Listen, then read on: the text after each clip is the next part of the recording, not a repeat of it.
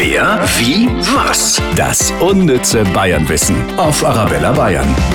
Arabella Bayern verrät Ihnen jeden Tag Dinge über Bayern, die Sie vielleicht noch nicht gewusst haben.